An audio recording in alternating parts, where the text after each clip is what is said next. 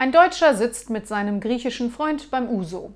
Er beschwert sich, weil seine Frau zu Hause immer so viel redet und er nicht dazu kommt, etwas zu sagen. Und es geschieht immer, was sie will. Da sagt der Grieche, bei mir zu Hause ist das kein Problem. Ich habe immer das letzte Wort. Wie machst du denn das? fragt der Deutsche.